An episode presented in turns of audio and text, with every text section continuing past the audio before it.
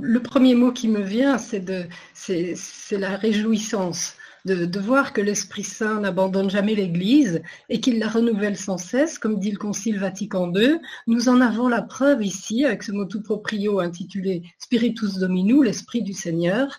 Euh, c'est bien au cœur de l'être même de l'Église que d'être en marche avec son temps.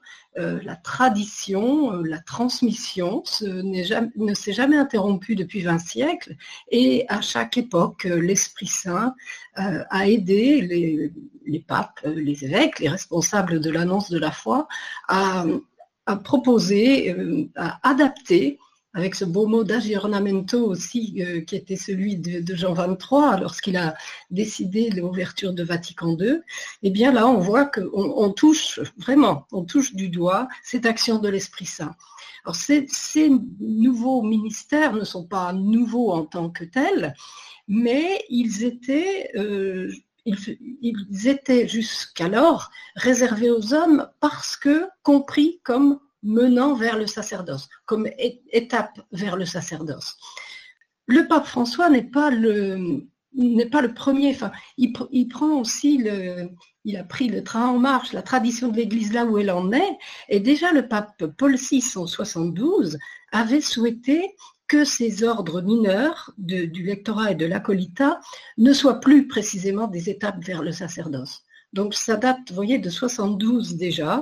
Et puis euh, Jean-Paul II aussi, euh, en 88, en 92, a, a, dit que ces fonctions pouvaient être assumées par des laïcs, femmes ou hommes, hommes ou femmes.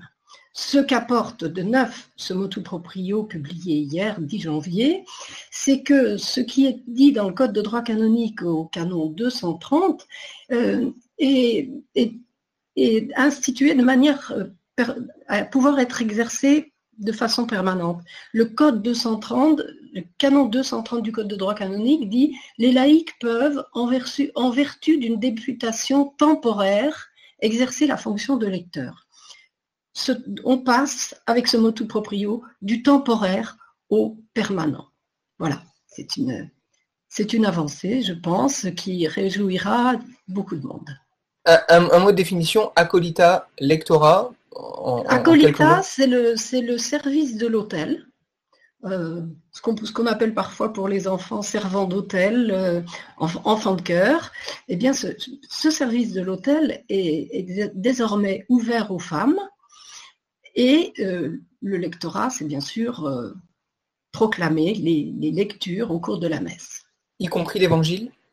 Non, L'évangile reste, euh, euh, la proclamation de l'évangile euh, relève du sacerdoce diaconal ou presbytéral, c'est-à-dire relève du, ministère de l'évêque hein, et de ses collaborateurs, diacres et prêtres. ça se comprend aisément. On va y revenir, je pense, à propos de la parole, parce que la parole et l'évangile par excellence est la première table qui ne fait avec euh, l'Eucharistie, qui est la deuxième table. Voilà, c'est pour ça que le motu proprio s'arrête aux lectures de la messe. Mais alors vous allez, vous pourriez me dire, mais il y a longtemps vous le dire. C'est ça, j'allais vous le dire. Vous le disiez, le train en marche. Euh, j'ai le souvenir, euh, pas plus tard que dimanche dernier, d'avoir vu des femmes lire la première, la deuxième lecture ou, ou le psaume.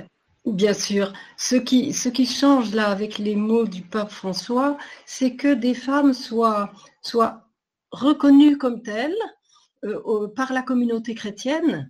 C'est une espèce de, députation, oui, de, au, service de la communauté, mais euh, des femmes qui du coup seront bien formées. Euh, il arrive, il arrive quelquefois hein, que au dernier moment on cherche quelqu'un pour une lecture et c'est plus ou moins préparé et la personne est plus ou moins apte à le faire, alors que si elles sont déléguées de, de façon officielle et permanente pour cela, elles auront la formation qui va avec et elles le feront de mieux en mieux.